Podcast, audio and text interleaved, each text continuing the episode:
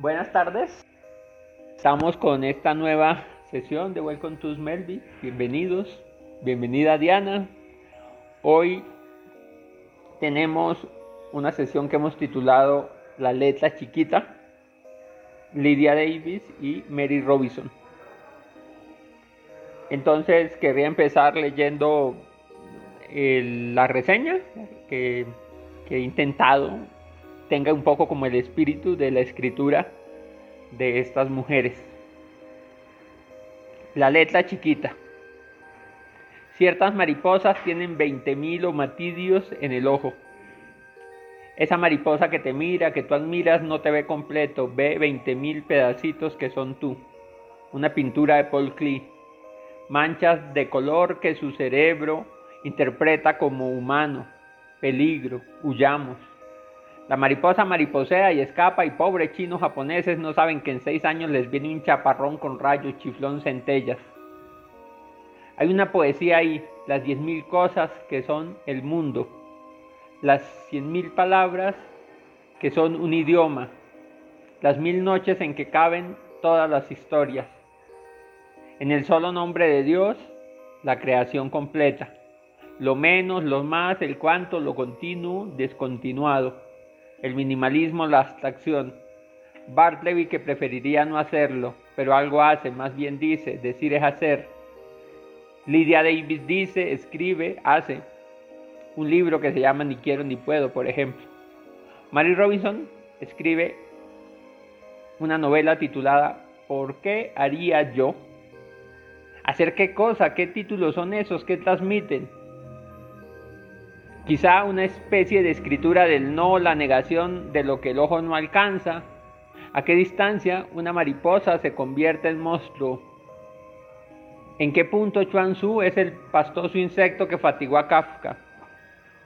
Lydia Davis hace, ¿qué hace? Son cuentos, sus cuentos, poemas, manchas de color, microficciones. Mary Robinson compuso libros pocos, ocho con pinceles, con pinzas, con tirabuzones, con pixeles. Uno se llama Dime, otro Díaz, el primero. Otro simplemente O. De John Barr aprendió a separar el lenguaje de la basura. A Gordon Lynn le enseñó la vida sin adjetivos. En los 90 sufrió la crisis, una década eh, vacía. Salió con una novela de 200 páginas hecha de 536 recortes la gran novela americana en miniatura. Lydia Davis va por ahí, también ocho libros, solo una novela. Tuvo un matrimonio breve, bueno, benedictino con Paul Oster, del que hablaremos aquí en noviembre. Dice que escribe con constricciones liberadoras. El silencio las persigue, solo el silencio, las comparaciones odiosas. La fama no, esa es para locos. Mariposas que escriben liberadas, la letra chiquita, 20.000 omatidios en los ojos. Hoy la reseña estaba rara. no se burle Diana de la reseña. Sí, rara. Rara. Quizás porque eso, de alguna manera, estábamos contagiados por el tipo de escritura de estas dos autoras que eso, han sido calificadas como minimalistas, comparadas obviamente con Carver, con, Richard Ford, con Tobias Wolff. Hay toda una, historia, por ejemplo, en, entre Mary Robinson y Gordon Lees, que era el editor de Alfred Knopf, y que eh, estaba publicando, al tiempo que estaba publicando los primeros libros de Mary Robinson, estaba publicando también a Carver. De hecho, hay alguna teórica de la literatura norteamericana que dice que Mary Robinson le enseñó muchas cosas a Gordon Lees que después él le exigía a Carver, como en estas cosas del minimalismo. Incluso se han recuperado de ese primer libro que se llamó Days, Días, se han recuperado como las cartas, los originales y prácticamente Gordon Lees que le macheteaba los textos a todo el mundo, a, a Mary Robinson no le hacía mayores correcciones.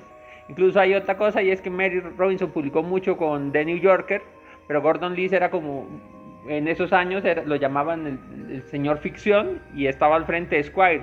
Y hay como muchas cartas donde él quería que ella publicara con Squire, pero ella ya tenía como un contrato, como una, un acuerdo donde solo publicaba en el New York. Es decir, esa relación de Mary Robinson con Gordon Lee parece que fue mucho más amable de la que tuvo Gordon Lee, por ejemplo, con Carver. Pero yo creo que esa relación que tenía con Mary Robinson era, o Mary, eh, era porque ella misma todo el tiempo se macheteaba sus textos. O sea, ella le, en la última novela, por ejemplo, que es ¿Qué haría yo? Dicen que le hizo más o menos 358 recortes y que era súper, súper juiciosa al momento como de autoeditarse. Entonces como que todo el tiempo y como que esa máxima de John Barker era como no, no, no utilices un lenguaje, o sea que en los cuentos uno debería usar el, solo el lenguaje que es necesario, uno cuenta solo lo que hay que contar, lo necesario que hay que contar, que lo demás. Entonces yo creo que ella, ella incluso pues ya cuando llegaba el editor, pues incluso ya había cosas que, que no había recordado y tuvo un, un periodo de 10 años en que la nena se bloquea como y, y, no podía escribir, no podía escribir y que, que, fue la última novela que hizo que, que haría yo. Y de hecho sus cuentos, eh, y eso es como curioso, sus cuentos son, la mayoría son muy cortos. Eh, y eso pasa también con Lydia Davis, que ha sido llamada un poco como maestra del microrelato, cuentos muy cortos. Y hay una cosa, es que si uno lee a Lydia Davis sin tener mucha noción de lo que va a leer, le puede parecer una escritora tonta, digámoslo así como, ¿qué es esta cosa? ¿Qué es esta bobería? Estos no son cuentos. Porque eh, en el texto de Lydia Davis pareciera que puede aparecer cualquier cosa. Entonces, eh, hay, una cosa bonita en, en esta autora, es que desmonta mucho de lo que uno percibe que es el cuento, como el cuento tradicional. Entonces, fíjense que muchos de esos, de esos cuentos son como cosas que ella ve y listados de vainas. Entonces, por ejemplo, un cuento de ella puede ser una tarea de un niño de colegio, como las cosas que le mandan a hacer un niño de colegio.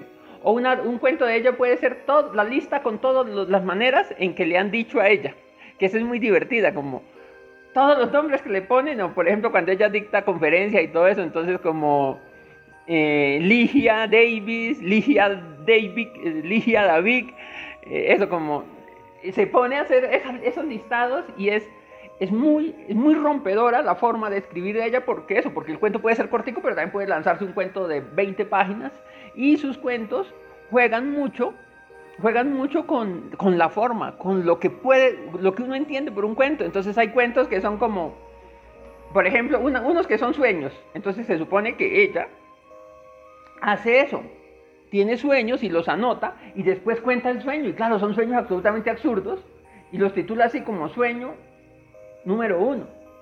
Y, salen unas historias súper locas. O por ejemplo, ella eh, lleva mucho tiempo siendo traductora de... de por ejemplo, ella, creó una, una idea re bonita y es que decía como a todos los países donde iba y veía que a ella la traducían, ella quería recompensar ese gesto traduciendo algún texto de ese, de ese idioma al inglés. Entonces, eso, ella, digamos, e, era traductora ya desde, desde su juventud y traductora, por ejemplo, de Proust y de, y de Flaubert. Entonces, por ejemplo, ella coge de, de, los diarios y las cartas de Flaubert y coge pedazos y los saca y los pone así tal cual y dice, tomado de una carta de Flaubert a, a no sé quién, en qué año. Pero copia el pedazo completo y lo pone allí y se lo presenta a uno como un texto, es decir, selecciona partes donde Flaubert de pronto contaba una pequeña anécdota, se la contaba a alguien, y ella saca esa pequeña anécdota de la carta y la pone en un libro de ella y dice eso como, eso como retazo de una carta de Flaubert, y sí, es interesante, o sea, como que uno dice, o sea, como que la noción que uno tiene de cuento con Lydia Davis se le desmorona un poco. Entonces, eh, y si uno no la ha leído, si uno no sabe a lo que se va a enfrentar, puede tener la noción de que de que eso que está leyendo no, no son realmente cuentos o muchos, no entran como dentro de la categoría de lo que uno llamaría cuento. Pero nada, pues vamos de una con Mary Robinson. Bueno, pues eh, algo curioso que encontré con, con Mary Robinson es, es, como la relación que, que establece con la madre, ¿no? Como la relación que sus personajes tienen con la madre. Y por eso voy a empezar con este cuento. Eh, bueno, hay como tres cosas que son como bien curiosas en Mary Robinson. Uno, la relación que se establece con la madre, ya la van a ver. Dos, el mes de agosto. O sea, marica, es sorprendente, pero todos los cuentos de Mary Robinson algo tienen con el mes de agosto. O sea, ella siempre nombra el mes de agosto, que es muy curioso, me pareció súper curioso. Y tres, eh, Mary Robinson cuenta, o Mary Robinson cuenta algo, o sea, uno va leyendo el cuento y uno va creyendo que es como, sí, tonto, tal vez, pero al final se da cuenta que, que, eso tonto que parecía es como lo, es la temática central. Entonces uno se da cuenta, ah, marica, o sea, ella, ella quería, por ejemplo, en el cuento final que no voy a compartir acá, que es tuyo, es el cuento de una nena que se está muriendo.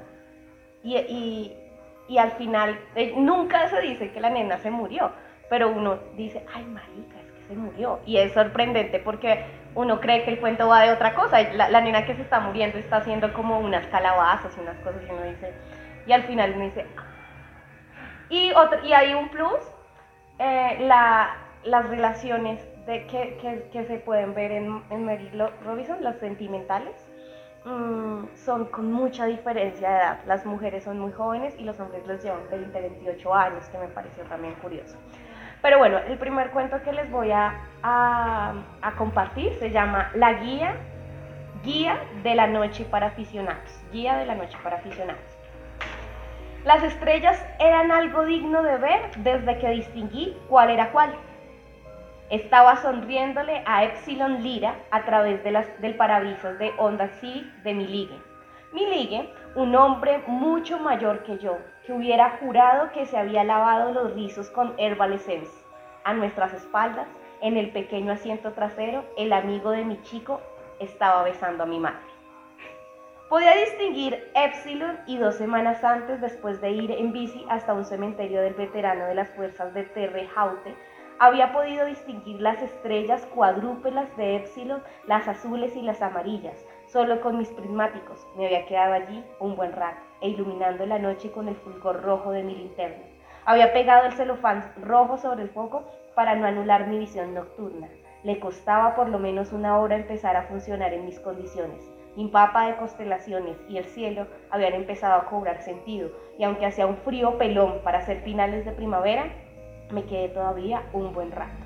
Ahora también hacía frío, si no nuestros ligues nos hubieran llevado a pasear lejos del coche para tener algo de intimidad. Mamá estaba con Kevin, el tío más guapo. Siempre se quedaba con los de mejor pinta, aunque solo medía metro y medio, pero eso siempre calzaba zapatos de plataforma. Esa era su respuesta. Mi problema era mi pelo. Se quedaba tan tieso que había tenido que cortármelo como la modelo Esme. Un grave error. Podía oír a mi madre diciéndole a su chico, me desperté esta mañana y el coche no estaba, parece un blues, dijo él. Y ahora le decía, es hora del beso de buenas noches, mi hermanita tiene clase mañana. Entonces, el cuento empieza con la madre y la hija, que se llevan en realidad muy poco y se hacen pasar por hermanas. Y la relación sí parece muy hermana. Estos viven eh, la mamá, la hija y el abuelo. Y la chica, que la narradora, tiene como una obsesión por todo lo que tiene que ver con las estrellas, por el telescopio, como que le encanta esa, esta. Y pues la chica está en el colegio. Eh, y, la, y, esa relación de esos tres son como de, de, tres, de tres amigos, como de los tres están viendo. Eh, y la mamá tiene algo muy curioso y es que como que no dura mucho en los trabajos y, y tiene como una obsesión con unas pastillas. Entonces ella dice las pastillas de la luz. Y esta chica pues todavía está en el colegio, eh, se va a graduar eh, y la mamá siempre le dice, no, no, no, no, no vaya tan temprano al colegio, eh, quédese, quédese más tardecito y yo le mando una nota que usted estaba enferma. Entonces es como bien curiosa esa, esa relación. Em, y, y, pues nada, ellos, ellos suelen hacer como, como cenas en la casa. El, papá, el, el, abuelo es como aficionado a ver cine y todo el tiempo les dice como que, que vean una película y siempre tiene películas bien, bien, bien, bien, escatológicas. Y, y entonces ella nunca, nunca le gusta como quedarse con el, con el abuelo y con la, con la mamá. Y ella lo que hace siempre es como montar el telescopio en el patio y decirle a ellos que los invita. Pero pues ellos siempre se quedan viendo las películas y esta nena siempre se queda viendo, viendo las estrellas. Eh, pero entonces acá hay como una relación bien, bien, bien compleja. Yo creo que todo es muy enredado para ustedes, como lo fue para mí leer a María Pero es el tema de la luz, las estrellas, y la mamá empieza a decir que hay una banda de atracadores en el barrio y se están llevando los autos. Entonces la niña se, le pregunta como a todos sus amigos y los manes dicen, no, yo no creo que eso esté pasando, no, creo que esté pasando. Y eh, bueno, les voy a leer este, este, este diálogo porque me parece chévere. Allen, bueno, Allen que es el, el, este, este, personaje que les cuento, que es como un personaje muy reiterativo en, las no, en, la, en los cuentos de Mary, es como una persona que tiene como su problema cognitivo. Entonces, eh, pues están, en, el, están en, la, en la casa. Allen, el más cobardica, claro, acabé convenciéndolo para que me acompañe al patio, sobre los arbustos junto al garaje. ¿Lo ves? Lo veo, contestó. La grandota escapela, el ojo de Aurija, y las Pléyades deben andar por ahí cerca. Ahí están, seis grumitos. ¡Yuhu! dijo él. Me encantaba contarles esas cosas, aunque a veces lo decía al tuntún o me lo inventaba. En el instituto no llegaba al notable. Oye, Lindy, por cierto, dijo Allen, ¿a ti te suena que anden robando coches por aquí? ¿Te lo dijo mi hermana? Pregunté. Mamá y yo estábamos fingiendo otra vez que éramos hermanas. Sí, me dijo que le parece que hay una banda de ladrones de coches en Poenicia, en Poenicia estos días. A lo mejor es verdad, dije yo. Me dijo que aparcarse dentro de vuestra parcela y que no lo dejara en la acera. ¿Te suena? Un montón de coches desaparecidos en el vecindario. Muy raro, comenté, como si fuese posible. Me parece que tu hermana está un poco loca, dijo Allen. Ni me molesté en sacar el telescopio. No era normal en una noche tan clara como aquella, pero las, las estrellas hubieran hervido en el objetivo. Las estrellas brillaban demasiado. Ese era el problema. Estaban dando su propia luz.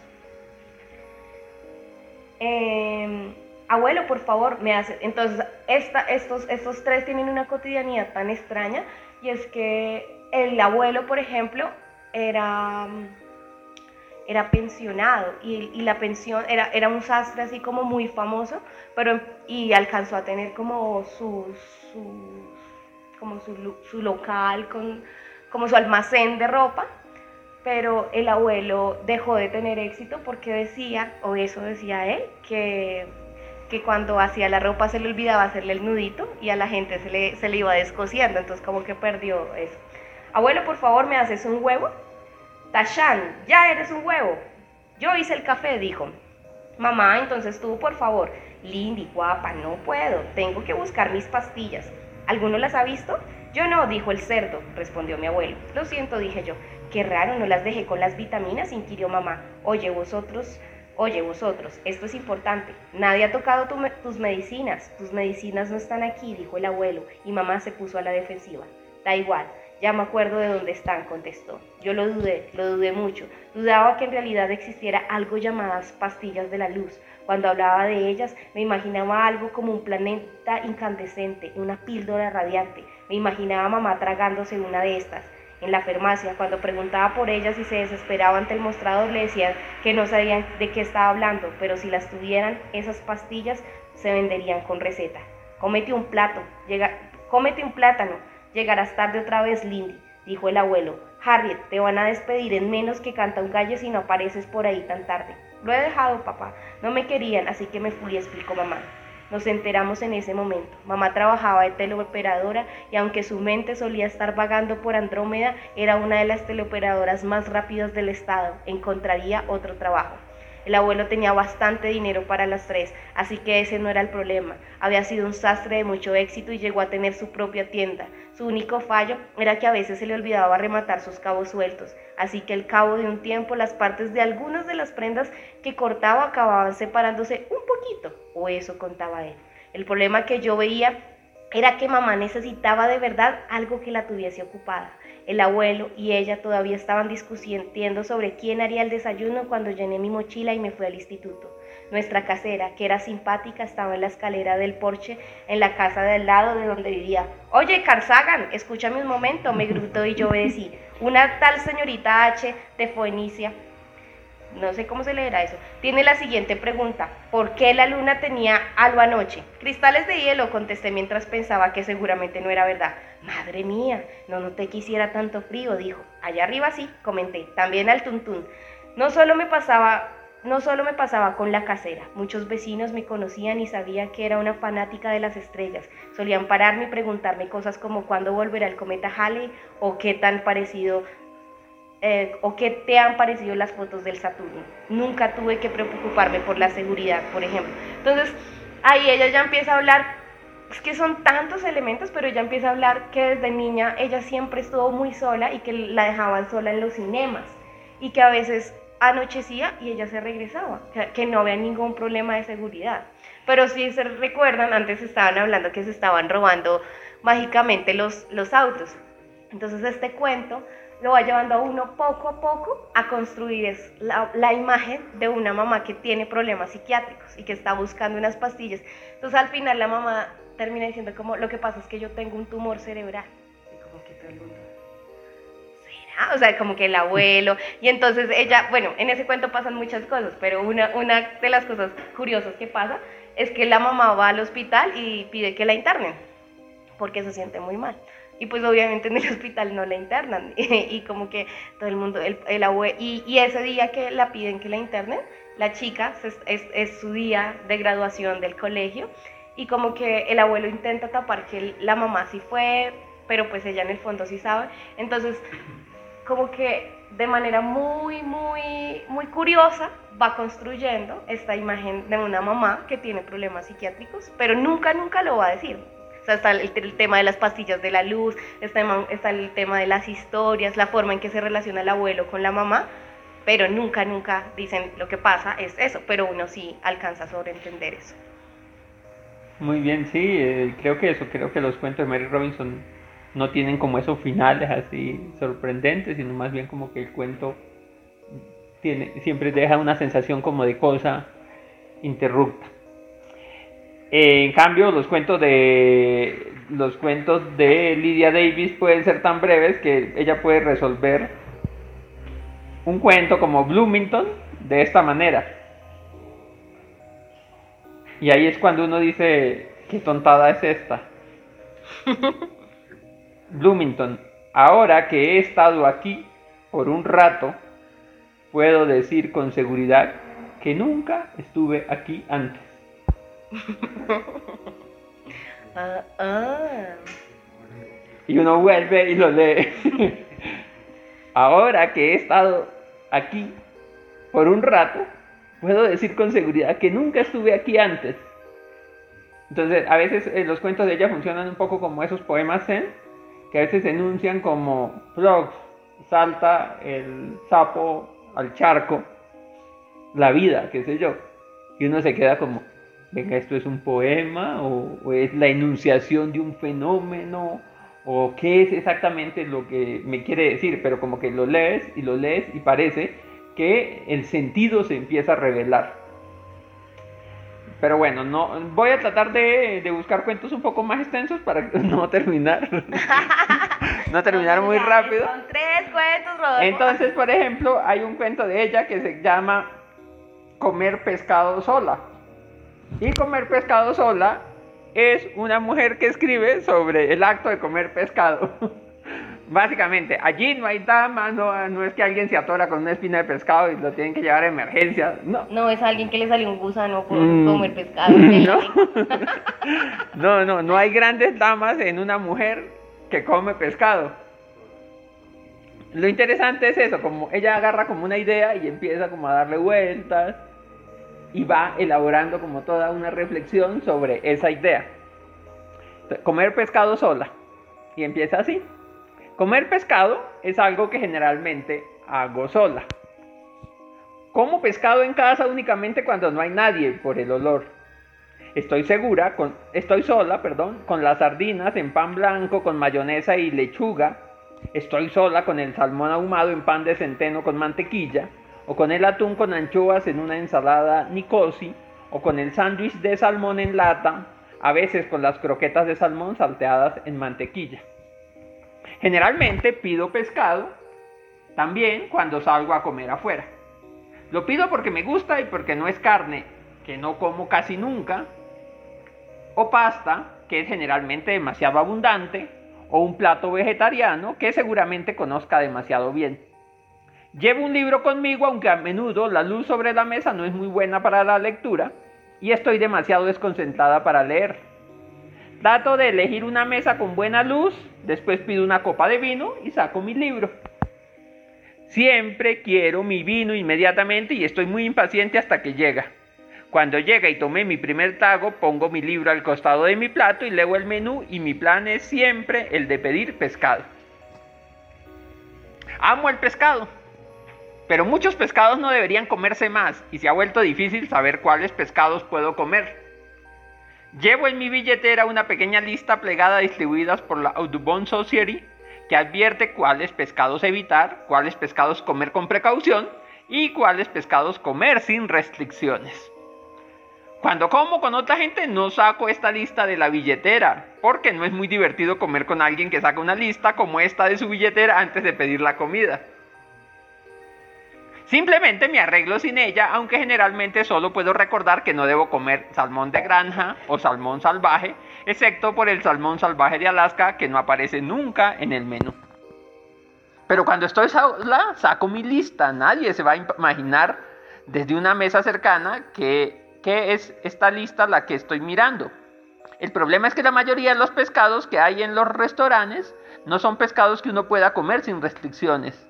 Algunos pescados uno no puede comerlos para nada, nunca, y otros pescados uno solo puede comerlos si vienen del lugar correcto o son atrapados de la forma correcta. No le pregunto a la camarera cómo atraparon a los pescados, pero a menudo le pregunto de dónde provienen. Generalmente no lo sabe. Eso significa que nadie más ha preguntado esa noche, a nadie más le interesa o algunos no están interesados y otros ya saben la respuesta. Si la camarera no sabe la respuesta, va a preguntarle al chef y luego vuelve con una respuesta, aunque generalmente no es la que yo esperaba escuchar. Una vez hice una pregunta inútil sobre los lenguados. No me di cuenta de lo inútil que era hasta que la camarera fue a preguntarle al chef.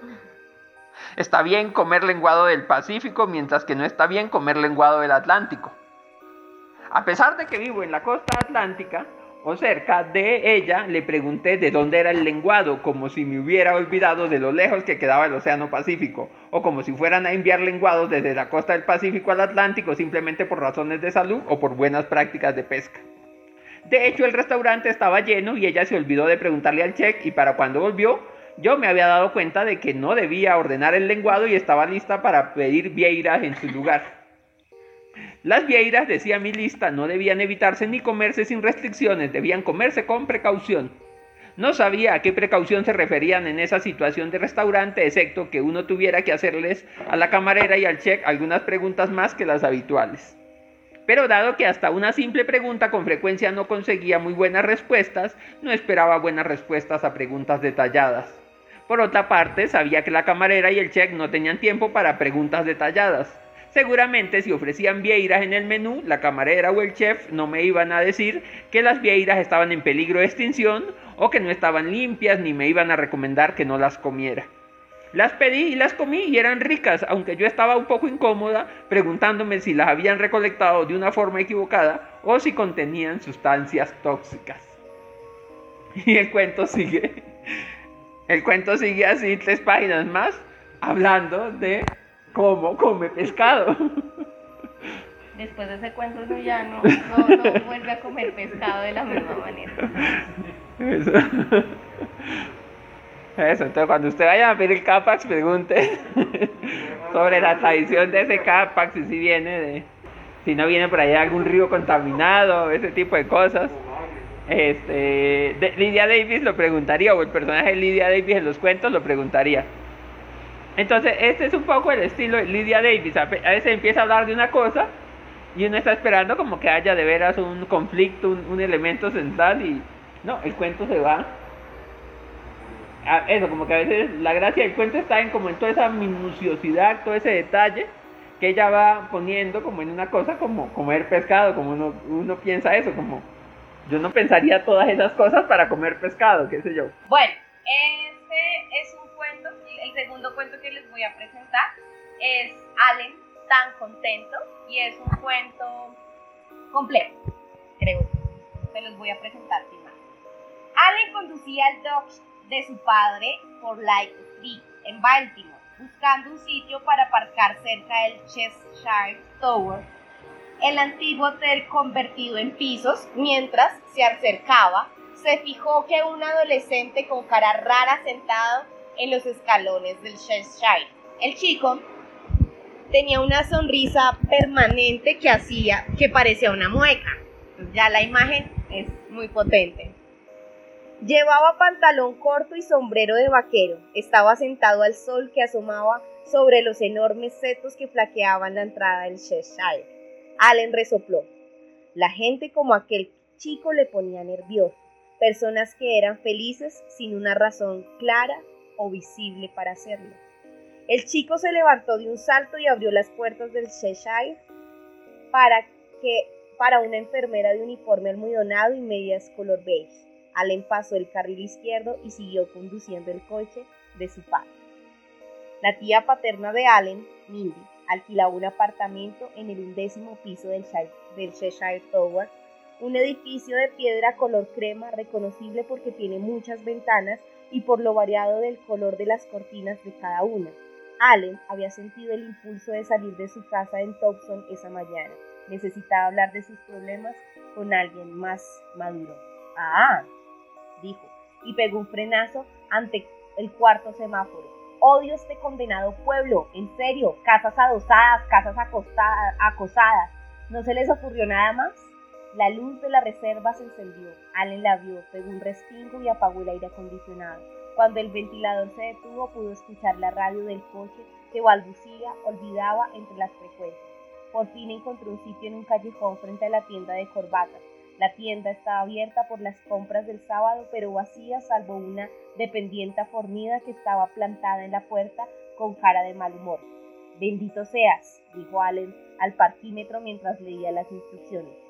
Hizo visera con la mano sobre las cejas y recorrió con los ojos entrecerrados la fachada del edificio de su tía.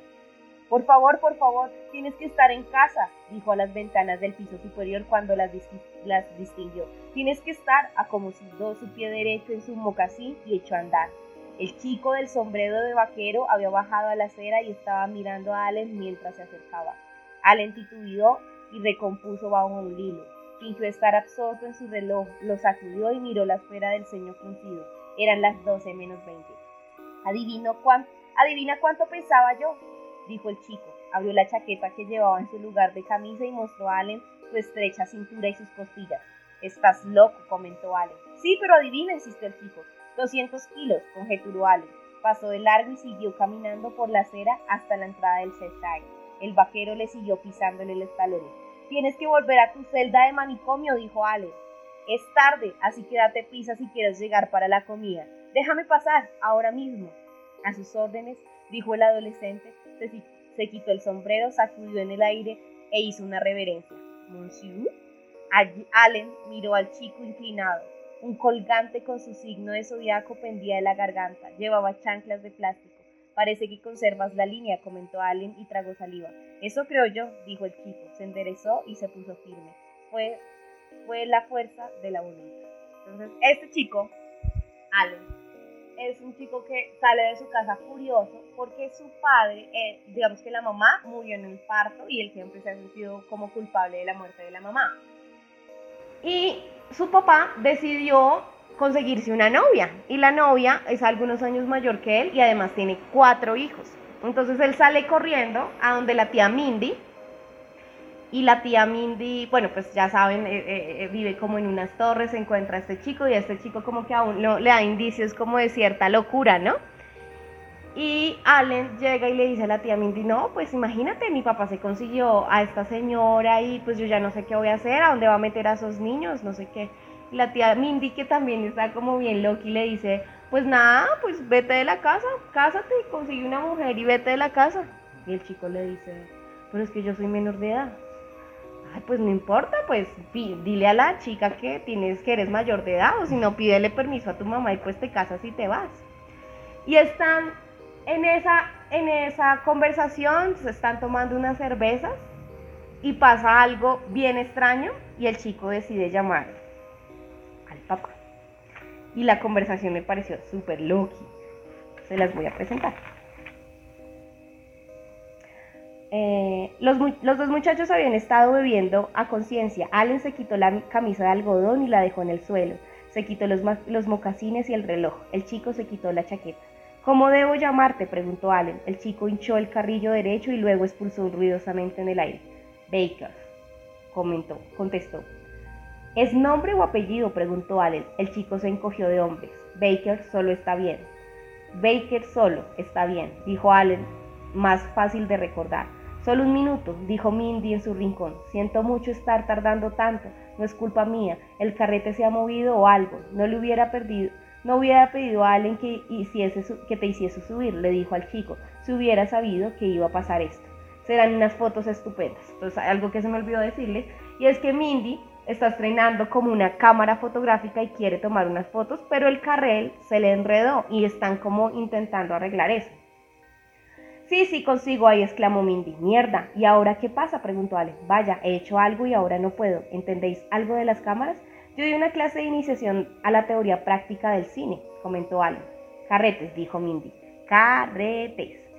No los de cualquier cámara, dijo Allen. Mindy forcejeó para levantarse del puff. Se acercó a ellos dando una zancada por encima de la mesa del café y enseñando una pierna desde el muslo hacia abajo. Dejó caer la cámara. El temporizador hizo tic-tac sobre 15 segundos sobre la moqueta.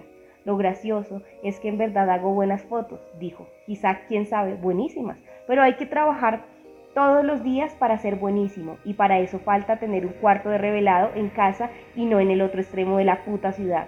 Se sentó sobre la mesa de café con la falda remangada. Eso es verdad, dijo Allen. Yo tenía una cámara, comentó Biker. Muy bien, Tex, dijo Mindy. En serio saqué de dos carretes 36, 36 personas cada uno. ¿Qué acabo de decir? ¿36 personas cada uno? ¿No suena faltar? 36 negativos cada uno. Quedaron geniales, geniales. Y la razón eran la, eran de esas caras. ¿Caras? preguntó Allen. Sí, cariño. En eso consiste el mundo. No hay mundo sin caras para reflejarlo. Mira esta cara. Allen y Minden miraron a, a Baker. Estaba silbando a través de la ranura entre sus dientes delanteros. Les devolvió la mirada y alzó las cejas, con énfasis suficiente para alzar también la ala de su sombrero. ¿Qué hay en esa cara, Allen? preguntó Mindy. Allen miró a Baker con sus ojos encerrados entrecerrados y le pidió que volviera su rostro a la derecha y a la izquierda. Y bien, dijo Mindy. Bueno, con ese sombrero parece del oeste. Chico listo, dijo Mindy. No he terminado, comentó Allen. También es la cara de alguien que acaba de perder peso. Sí, es verdad, dijo Baker.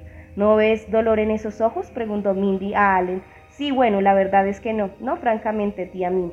Bien, porque yo tampoco, no hay dolor. ¿Y miedo? ¿Ves miedo en sus ojos? Da igual. Mindy se levantó y se dirigió al baño. ¿Te gusta así, caliente? preguntó Allen a Biker. Este se miró los pies y luego paseó la mirada por el piso. Quiero decir, ¿te gusta que haga calor? Claro, contestó Biker. Mindy volvió y Allen se puso de pie. Biker cogió su chaqueta y también se levantó. Esto es una cara. Sentaos, dijo. Le enseñó la foto de un hombre joven con la cabeza rapada, una mirada salvaje. La foto tenía marcas o raspaduras sobre los ojos. La, la, la tía estaba metida en el baño, después de, que los dos están como ahí hablando y, él llama, llama a la casa, a la casa. Eh, marcó uno y luego el número de su casa. Diga, contestó con una voz una mujer que pilló a Allen desprevenida. ¿Es mi casa? preguntó. ¿Quién es? Soy Laura Glinis, dijo la mujer. Bueno, que se ponga papá si está. Tengo que hablar con él inmediatamente. Un segundo, Allen, dijo la señora Glinis. ¿Por? ¿Y ahora qué quieres? contestó el padre al otro lado del teléfono. Solo quería contarte lo que ha pasado, dijo Ale. ¿Es grave? Papá, me parece que esta vez estoy metido en un lío. Las cosas se me han ido completamente de las manos. Estoy borracho y en el baño podríamos tener una razón para llamar la ambulancia. Esto es un desastre, dijo Allen. Se hizo un largo silencio al otro lado de la línea. Allen oyó el ruido amortiguado de la palma de la mano cubriendo el auricular. Volvió a oírse luego la voz de su padre hablando lentamente. Relájate, chico. Cuéntamelo todo paso a paso. Vale, lo primero que debes saber es que vine aquí para contarle a tía Mindy lo que está pasado, mi versión de la historia. ¿Quién está herido en el baño? preguntó el padre de Allen. ¿Es Mindy? Habla claro y tranquilízate. La tía Mindy está bien. No me preocupa, contestó Allen. Está acostumbrada a emborracharse. Lanzó una carcajada. Allen, dijo la voz. ¿Sabe cómo están haciendo, cómo estás haciendo que me sienta? Claro, claro, respondió Allen y colgó el teléfono con fuerza. Ordenó un poco un poco el piso, adecentó la cocina e hizo café. Abrió la puerta del baño los pocos centímetros que pudo. Contaba con que el aroma del café reanimara a la tía Mindy. Ya conoces a Charles, dijo Mindy en sus sueños. Allen recogió la cámara del suelo, se sentó y trató de sacar el carrete hasta que empezó a sudar. Tengo tantos, tantos remordimientos, comentó Mitty. Allen se asomó al baño. Estaba despierta, pero seguía en la misma postura. El agua del grifo seguía corriendo. Y entonces es como, como una sensación este cuento de que como que todos, todos en esa, en esa, en esa casa y en esas conversaciones todos tenían como una especie de locura, la tía Mindy, el otro chico, Allen el contento y el papá como que se le alcanzaba a uno transmitir como esa angustia de que habrán hecho estar y eso es Mary Rollins. ¿Cómo se llama el cuento? Allen el contento. Allen el contento. No, eh, Allen tan contento. Ah, tan contento. Porque había emborrachado. Ah. Bien. Yo en cambio voy a contarles la historia de una mujer que va a visitar a un vecino porque a darle el pésame al vecino porque al vecino se le ha muerto un gallo. Me acordé de un cuento ya sé sí, sí, sí, entonces eso, usted tiene un vecino, el vecino ha perdido un gallo que tenía, entonces usted va digamos, a darle el pésame. No, no, no era el coronel de García Márquez, no. Del coronel no tiene quien le escriba que ese tiene gallos, no. Entonces se llama así el gallo. Hoy le hice una visita de pésame a San Juan, el dueño del almacén Granja y Campo. La semana pasada habían atropellado a su gallo Fui primero a la casa de enfrente del almacén, donde hay muchos pollos y tres gallos, pero no era ninguno de esos el que había sido atropellado. Hablé con San Juan un ratito. Dijo que no iba a conseguir otro gallo. La carretera era demasiado peligrosa. Su gallo se había ido a la carretera muchas veces picoteando migas, dijo San Juan, en lugar de quedarse en el fondo del terreno, a causa del perro del terreno de al que le daba miedo. Después de mi visita de pésame, recogí del borde de la carretera dos de las plumas verde oleoso del gallo para guardar de recuerdo y volví a casa. Le mandé un mensaje a mi amiga Rachel contando de que estaba triste por el gallo de San Juan, que con su canto cotidiano me había hecho feliz. Cada vez que lo escuchaba sentía que realmente estaba viviendo en el campo, al menos más en el campo que en mi última casa. Rachel, que sabe de memoria muchos versos, me mandó varias líneas de un poema de Elizabeth Bishop. Ay, ¿por qué una gallina tuvo que ser atropellada en West Fort Street? Eso dice el poema de Elizabeth Bishop. Me gustaron estos versos, aunque me costó imaginarme una gallina viva en West Fort Street para no hablar de una gallina que había sido atropellada allí. Después encontré otro verso de Elizabeth Bishop sobre una gallina en un poema sobre un ermitaño y unas vías de tren. La gallina mascota andaba chup chup. Para mí, chup chup sonaba más a tren que a gallina. Más tarde me encontré con unos vecinos que habían sido testigos del accidente dijeron que iban en su furgoneta hacia el sur, al almacén, cuando vieron el gallo delante de ellos en la carretera. Al mismo tiempo venía un camión con acoplado en dirección contraria desde el norte hacia el almacén. El gallo se había apurado a correrse del camino de la furgoneta y en su apuro corrió a meterse en el camino del camión con acoplado. Los vecinos sonreían al contar la historia. Supongo que les divertía la violencia del impacto y la visión del ave explotando en el aire desde el paragolpes del camión, las plumas por todas partes. Unos días después me di cuenta de que podía haber otra razón para que el gallo se aventurara al otro extremo de la carretera. Era la única ave que tenía San Juan. Puede haber cruzado la carretera para visitar el gallinero con su pequeña multitud de gallinas y gallos. Probablemente estaba interesado en ellos y le gustaba mirarlos a través de la cerca, hasta trataría de desafiar a otros gallos a la pelea. Me di cuenta de esto cuando estaba estudiando un libro sobre la cría de aves de corral. Las gallinas y los gallos son seres sociables y prefieren ser parte de una bandada, decía. Cuando estén listos para comprar pollitos, asegúrense de comprar por lo menos cinco. Tenemos pistas sobre comer pescado. y Crianza de gallos, evitar que, eh, si, tienen un gallo ahí en el corral, vaya a cruzar la carretera y, termine atropellado por ahí por un camión. Cierto, además estos vecinos malvados se están burlando del accidente que sufrió el gallo, pero Safuán está triste, hay que tirarle el pésame. Entonces, es, es un poco la literatura de, de Lydia Davis, como que parte de situaciones muy cotidianas, pero como que explora hasta cierto punto un sentido del absurdo, como que en esa cotidianidad, en eso como tan visto, como tan elemental, como que no debería ser contado, de pronto emerge como eso, como lo, literario. y lo literario es casi siempre eso, una mirada sobre cierta arista de la realidad que uno diría poco literaria. ¿Qué puede tener de literario comer pescado? O un gallo atropellado en una vía.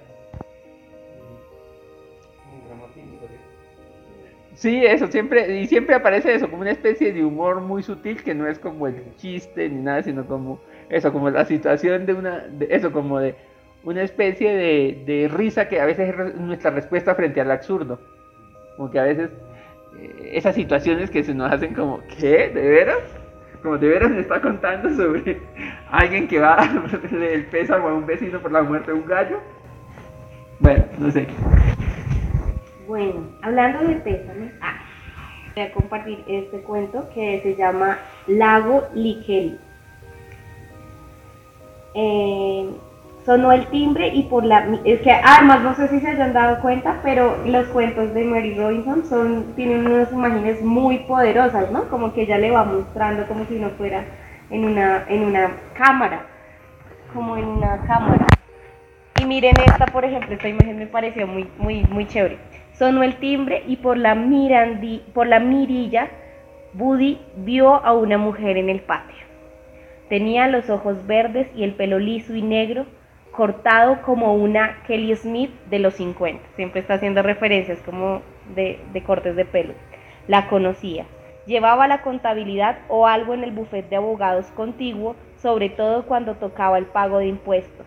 También le recordaba del mercadillo de muebles de su mujer, aunque de eso hacía un par de años y su mujer ya era su exmujer. Compró un joyero y una lámpara halógena. La recordaba plantada en la acera, sus piernas bonitas y los zapatos de tacón. En aquella época conducía un escarabajo blanco, pero debía de haber acabado en el, desguace, porque más adelante siempre le había visto llegar al trabajo en taxi.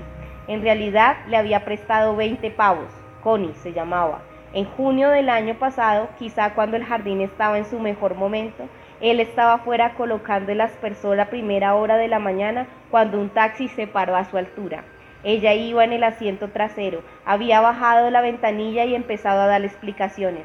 Llegaba temprano a trabajar, pero había hecho todo el trayecto sin darse cuenta que no llevaba nada en el bolso. Se lo enseñó, un bolso de mano beige. Incluso abrió el cierre y se sacó el bolso por la ventanilla. Ahora blandió un billete de 20 cuando Buddy abrió la puerta. No hacía falta, Connie. La nena llegó a pagarle la plata. Le agradeció con un gesto que recordara su nombre. No me disgustas, le dijo. Se acercó y le metió el billete en el bolsillo. No me discutas, le dijo. Se acercó y le metió el billete en el bolsillo de la camisa. ¿Ves? preguntó. ¿Ya está hecho? Bueno, gracias, dijo Woody. Acarició el bolsillo alisando el billete doblado. Era una camisa de algodón azul que había puesto unas horas antes, al volver a casa después de cortarse el pelo. Ella seguía cerca oliendo un perfume maravilloso, pero no le pareció que debiera comentarlo. Le sostuvo la mirada y esperó como si fuese un dependiente y ella una atleta. Así que sigues por el barrio, casi nunca te veo. No les he hecho falta, fingió Moí. No le he hecho falta a nadie, di un paso atrás. Era la primera semana de septiembre y aún hacía bueno. Llevaba un vestido azul marino ajustado en el cuello blanco y un jersey rojo sobre los hombros. Sus piernas largas y bien torneadas estaban cubiertas por medias de cristal. Tenemos un último problema, dijo ella. Alzó un dedo. Él la miró enarcando las cejas. Ella, dijo, ella dejó caer la mano mientras apartaba la mirada y habló como si estuviese leyendo como si sus palabras estuvieran impresas en un pedazo de cielo que quedaba a su derecha. Estoy loca por ti, confesó, muy loca por ti, Buddy. Totalmente, rematadamente loca. No, no lo estás, no puede ser. Loca por ti. Vaya, dijo Buddy. Vaya, ay, ay, ay. Bueno, entonces está esta nena en el patio y él, ay, pucha está esta nena en la, en la entonces bueno, empiezan a hablar, este man Buddy, pues se acabado de separar de, bueno, no, no se ha acabado, ya se había separado de su mujer, había tenido un hijo y el hijo había muerto en un accidente en una, en una moto acuática, se había estrellado contra otros dos y, y él había muerto, tenía dos gatos, pero él ya tenía una relación. Entonces, este cuento se la pasa como del patio de la casa a la casa. Entonces él la deja ahí y va porque está preparándole la comida a la que es su novia. Y mientras vaya, entonces él se piensa, uy, bueno, bueno, pues como le digo a esta chica que no, que yo tengo novia, que no me interesa, será que digo, oye, no, no me toques porque mi novia es muy celosa, como que empieza a ensayar cómo decirle que no. Y mientras eso, pues le, llama a la novia. La novia es psiquiatra y hace terapia grupal en, el, en el, psiquiátrico estatal. Eh, Ellis era terrible. Ah, bueno, entonces acá. Acabaron almorzando. Bueno, mm, bueno, acá está contando cómo conoció a Ellis. Ellis era terrible, lleno de ruidos guturales, pero Woody le gustó que lo intentara de todas formas. Bueno, ahí está hablando de cuando le está leyendo una, carta en, en, francés. Le gustó su risa, que alzaba y descendía. Entonces lo llama. Se ha escapado Vincent. Le dijo ahora por teléfono. Se las arregló para escabullirse en plena reunión de desafíos vitales. Qué suerte no saber, qué suerte no saber qué es eso, comentó Woody. Para mí, para mí el problema es que Vincent suelto y los de seguridad buscándolo no puedo sacar a mis pacientes, lo que quiere decir que nada de paseo para fumar. Claro, porque es la única con un mechero, así que todos tienen que seguirte. Bueno, no son perros, pero están poniéndolo bastante mal humor y están criticando a Vincent. Les parece que deberían pegarle un tiro. Es difícil decir que, de qué lado ponerse, dijo Woody. Pues sí, confirmó Ellis antes de anunciar que tenía que colgar. Y mientras eso, va contando a esta chica es como una segunda historia de que ella estaba en este psiquiátrico, uno de los enfermos se le ha volado y los demás entraron en pánico y que y él estaba preparando la comida y, y, mientras él atendía a la chica del patio iba a preparar la comida, esta chica lo mantenía al tanto y en un momento le dice, ¿sabes qué? No, no, no, no hemos encontrado a Vincent, pues tú entenderás que, y es una, es una parte muy chistosa porque él le dice, tú entenderás que todos dicen aquí que lo vieron debajo de la cama, en el closet, y pues hasta que no encontremos a Vincent, no, y me tocó volarme eh, alquilarles una película en Blockbuster y adivina qué película escogieron. Matrix. y entonces la chica lo va llamando hasta que al final él termina diciéndole que hay una chica en el patio de la casa que está en el columbio y como que ahí queda como la llamada como en suspenso, como yo no pensé que, que Liz se, se, se, pusiera tan brava porque Connie estuviera fuera en el patio. Y ahí termina pues el cuento. Bien, eh, yo escogí para cerrar un cuento que se llama Las Focas. Y las focas no habla de focas. Bueno, sí habla de, así habla como de, esos animalitos que se ponen en las neveras, pero de imán. Las focas es un cuento de, en esta versión de Ni quiero ni puedo, de Eterna Cadencia, tiene 27 páginas. Es un cuento bastante extenso es un cuento, pareciera autobiográfico, y es un cuento sobre una hermana, una mujer a la que se le ha muerto la hermana mayor, básicamente. Entonces es un acercamiento hacia, es un acercamiento, digamos, hacia el problema de la muerte, pero el problema de la muerte de, un hermano, de una hermana. Y el cuento va de eso, básicamente. Es una exploración del tema y aparece, aparece una, una Lydia Davis que uno en, otros cuentos parece no reconocer.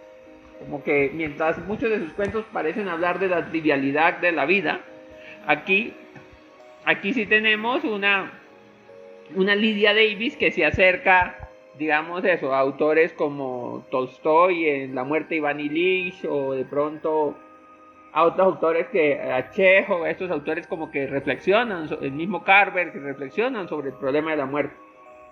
Entonces las focas empieza así. Sé que se supone que uno tiene que ser feliz en este día. Qué raro es eso. Cuando eres joven eres generalmente feliz o al menos estás dispuesto a hacerlo. Envejeces y ves las cosas con mayor claridad y hay menos motivos para ser feliz. También empiezas a perder gente, a tu familia. Los nuestros no eran necesariamente felices, pero eran nuestros. Las cartas que nos tocaron. Éramos cinco, de hecho como una mano de póker. Es la primera vez que lo pienso. Estamos más allá del río y en Nueva Jersey y ahora vamos a llegar a Filadelfia. En una hora salimos de la estación a horario. Pienso especialmente en ella, mayor que yo y mayor que nuestro hermano y tantas veces responsable de nosotros siempre la más responsable, al menos hasta que todos fuimos adultos. Para cuando yo fui adulta, ella ya había tenido su primera hija. De hecho, para cuando yo cumplí 21, ella ya tenía a sus dos hijas. La mayor parte del tiempo no pienso en ella porque no me gusta sentirme triste. Su cara ancha, su piel suave, sus facciones bonitas, sus ojos grandes, su piel clara, pelo rubio, teñido pero natural con un poco de gris. Siempre parecía un poco cansada, un poco triste cuando hacía una pausa en la conversación, cuando descansaba un momento y especialmente en las fotos. Busqué y busqué una foto en la que no pareciera cansada o triste y no encontré ninguna. Dicen que se veía joven y pacífica en coma día tras día. El coma seguía y seguía. Nadie sabía cuándo se iba a terminar. Mi hermano me dijo que ella tenía un brillo en la cara, un resplandor húmedo. Transpiraba ligeramente, el plan era dejarla respirar por sí misma con un poco de oxígeno hasta que dejara de respirar.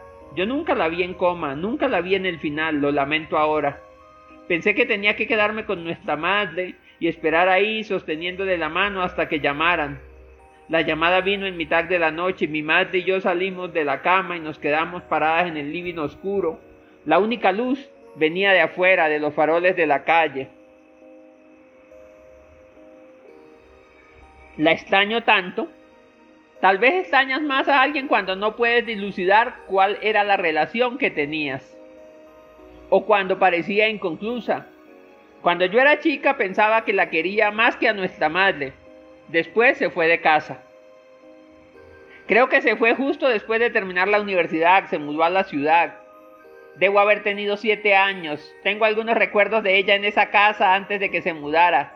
La recuerdo tocando música en el living, la recuerdo parada junto al piano, apenas inclinada hacia adelante, los labios apretados alrededor de la boquilla del clarinete, los ojos en la partitura. Tocaba muy bien en ese tiempo, había siempre pequeños dramas familiares respecto a las cañas que necesitaba para la boquilla de su clarinete. Años más tarde, a kilómetros de allí, cuando la visitaba, sacaba el clarinete después de mucho tiempo sin tocar y tratábamos de tocar algo juntas, nos abríamos caminos a prueba o error a través de algo. A veces se podían escuchar las notas redondas y plenas que ella había aprendido a tocar y su sentido perfecto de la forma de una línea de música, pero los músculos de sus labios se habían debilitado y a veces perdía el control. El instrumento chirriaba o se quedaba en silencio.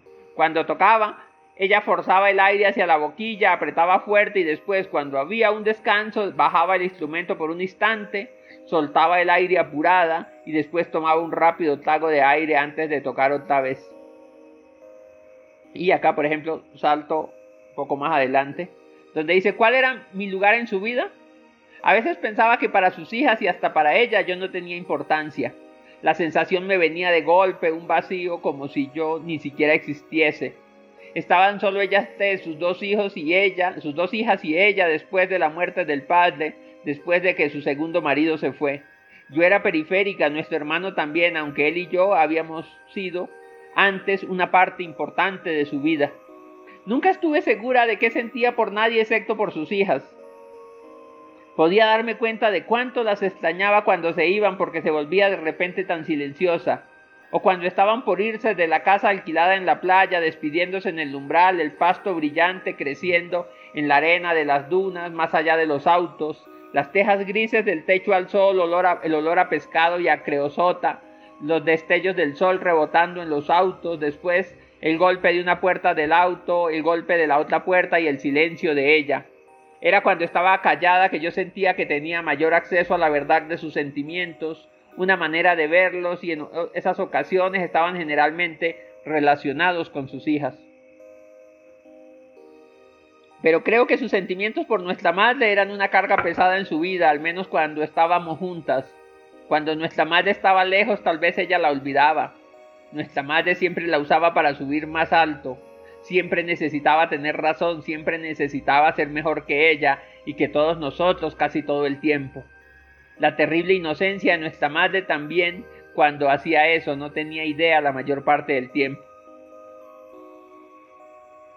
Una y otra vez trataba de pagarle el pasaje a mi hermano para que fuera a visitarla. Él nunca fue, nunca dijo por qué. Fue finalmente cuando ella se estaba muriendo, cuando no podía saberlo, era muy tarde para que ella pudiera tener el gusto de que por fin él había aceptado ir. Se quedó hasta el final. Cuando no estaba con ella, caminaba por la ciudad, se ocupó de algunas cosas prácticas que había que hacer. Después se quedó en el funeral. Yo no fui al funeral, tenía buenas razones, me parecían buenas a mí. Era por mi vieja madre y el shock y lo lejos que era cruzando el océano. En realidad tenía más que ver con los extraños que estarían en el funeral y con la delicadeza de mis propios sentimientos que no quería compartir con extraños la podía compartir cuando estaba viva, cuando estaba viva su presencia era eterna, el tiempo con ella era eterno. Nuestra madre era muy vieja ya y cuando nosotros, sus hijos, nos poníamos a pensar en cuánto tiempo podíamos vivir, pensábamos que viviríamos tanto como ella.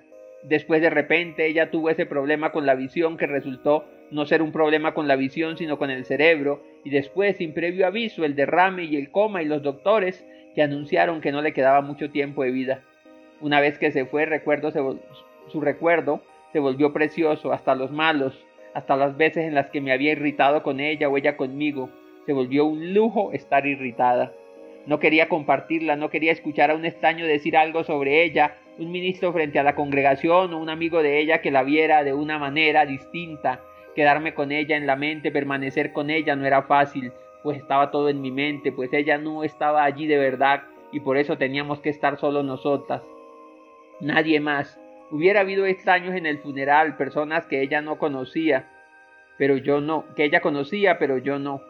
O personas que conocía, pero no me gustaban, personas que la querían y personas que no la querían, pero sentían que tenían que ir. Pero ahora lo siento, más bien siento no haber podido hacer las dos cosas, ir al funeral y también quedarme en casa para estar con nuestra madre y cuidar mi propio dolor y mis recuerdos. De pronto, cuando ella se fue, sus cosas fueron más valiosas que antes, sus cartas, por supuesto, aunque no había muchas, pero también cosas que se había olvidado en mi casa después de su última visita, como su chaqueta, un rompevientos azul con un logo, una novela policial que traté de leer y no pude, un rollo de almejas en el congelador, un frasco de salsa tártara de oferta en la puerta de la heladera. Y bueno, el cuento es duro, fuerte, completamente emotivo, Y es eso, es como todas estas reflexiones que se está haciendo esta mujer sobre, sobre la muerte de la hermana mayor, que es una hermana que hasta donde uno ve le lleva, le lleva una buena diferencia de edad, por lo menos unos 15 años. Y este, eso, esa relación tan particular que, que ella estableció con, con la hermana muerta. También eso, como las distancias, como saber que había como ese vínculo, pero también eso, por ejemplo, eso, no saber este, si alguna vez eso, no, no saber, por ejemplo, eso, si alguna vez ella había significado algo o qué significaba ella para la hermana muerta. Eso, como todas esas reflexiones que ella empieza a elaborar a partir de, de digamos, la narradora elabora a partir de la hermana muerta. Eso, ese era mi cuento y se llama Las Focas y es un tremendo cuento. ¿Por qué el título Las Focas? No, parece, es una cosa con unos animalitos, una- unos animalitos como de imán para, para la nevera, como estos animalitos, y son unas foquitas. Eso, como que ella siempre les regalaba animalitos o les mandaba eso como unos regalos y entonces ella empieza a pensar como en los regalos, como que cuando la hermana vivía lejos de casa, eso, no iba a visitarlos, pero les mandaba como regalitos de Navidad y les mandaba animalitos y cosas, y entonces ella empieza a pensar como en eso, como en, cómo llegaba la hermana a la conclusión de qué regalos debía enviarle como a cada uno y ese tipo de cosas. Mm. Entonces como que a veces uno lee a Lydia Davis y tiene la sensación de que de qué es eso, es como una escritora que, que habla como de trivialidades o de cosas como muy cotidianas, como que nada de lo de ella tiene como una profundidad que uno esperaría que tenga la literatura, pero después escribe un cuento de estos que uno dice como, wow. Eso, y que me, me hacía pensar mucho como en un, en un cuento de, de Tilly Olsen, que leímos acá, sobre una mujer que se está muriendo y toda la cosa, entonces como ese acercamiento también como con cierta, esa sutileza como tan de ella, también digamos al, al fenómeno de la pérdida. Entonces no sé Diana, si, si, si te queda algún cuento para recomendar, que Pues este cuento es muy corto, se llama Tuyo. Es que me- yo lo quería compartir, pero que solo tiene dos páginas. Y es esta historia de una chica, o sea, les voy a leer solo el inicio. Alison forcejeó para salir de su Renault blanco, tambaleándose bajo el peso de la última calabaza. Se topó con Clark detrás de la casa, en la penumbra del porche cubierto de ramitas y hojarasca. Llevaba puesto un chal de lana, se movía adelante y atrás como una hamaca de almohadones empujándose con la punta de pie. Allison dejó la, la gran calabaza sobre el suelo del porche. Clark era, Clark era mucho mayor que ella, 78 frente a los 35 de Allison. Llevaban casados cuatro meses, ambos eran altos, con manos alargadas y sus caras se parecían un poco. Allison llevaba una peluca de pelo natural. Entonces, digamos que ese detalle de la peluca de pelo natural no cobra mucha importancia ahí. Pero después uno entiende que esta chica está enferma de cáncer y que se está muriendo. Y ella está forcejeando con las calabazas porque es voluntaria en un instituto para niños y están haciendo las calabazas del Halloween con su esposo. Entonces como que el cuento trata que el esposo era más artístico y hacía unas calabazas como con expresión. Y la chica sí era muy perversa para las cosas manuales y hace unas, unas calabazas horribles. Y cuando terminan de hacerlas, el esposo le dice, quedaron más bonitas las tuyas. Y ella le dice, no diga mentiras. Y él como que insiste, insiste en decirle que eran las calabazas más bonitas. Ta- pero pues uno ahí todavía no se da cuenta, como al final del cuento la chica se queda dormida y como que no, no vuelve a despertar y, él, y él empieza como a decir, sí, sabíamos que eso iba a ocurrir y todo eso. Pareció fuerte también, muy a propósito de tu, de tu cuento sobre la muerte. Y mi, mi último cuentico, que, que está muy cortito, pero para Ah, cerrar la ñapa, que es un cuento que yo he visto en muchos lados, en muchas antologías, que se llama El pelo del perro. Hay muchas mascotas en, en los cuentos de Lydia Davis. Este, eso, hay muchos cuentos sobre gatos, perros. ¿Cuál era la de, la de los perros, la que presentó Mónica? Eh, Ah, sí, Joy Williams, Joy donde Williams, aparecen también muchos, perros. perros. Entonces, el pe- lo del perro es muy cortito. El perro no está más. Lo extrañamos. Cuando suena el timbre, nadie ladra. Cuando volvemos tarde, no hay nadie esperándonos. Todavía encontramos sus pelos blancos aquí y allá, por toda la casa y en nuestra ropa. Los recogemos. Deberíamos tirarlos.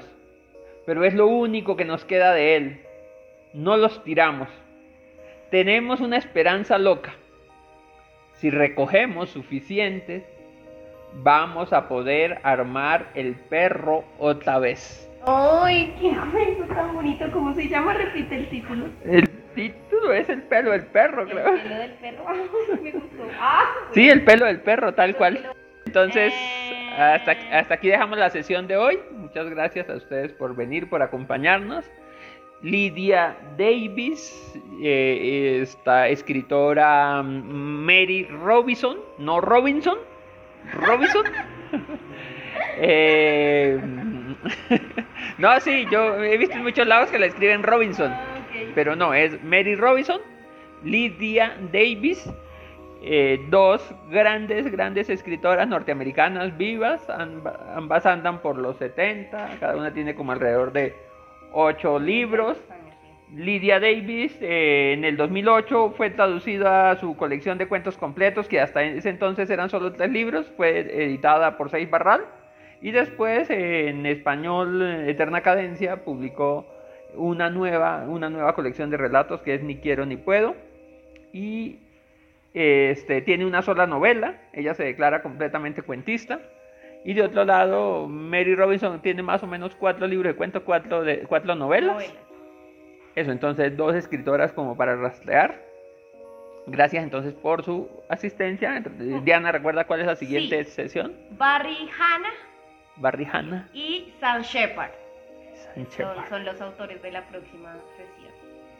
Eso, entonces allí nos seguimos Nos pillamos. hablando, oyendo.